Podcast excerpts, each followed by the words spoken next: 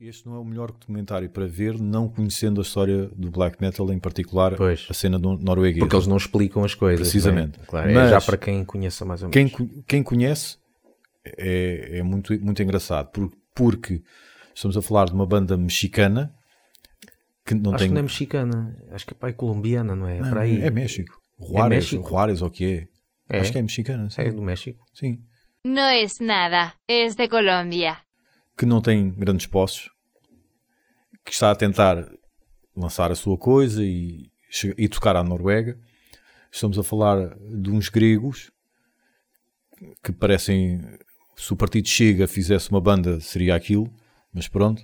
Eu fui ouvir essa banda, aquilo é, é tipo Behemoth e Nile misturado, É. portanto não tem grande originalidade.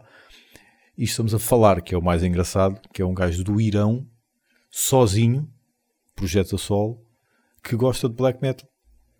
Não, não queremos fazer muitos spoilers, mas eh, conseguem ir eh, à Noruega tocar em alguns festivais.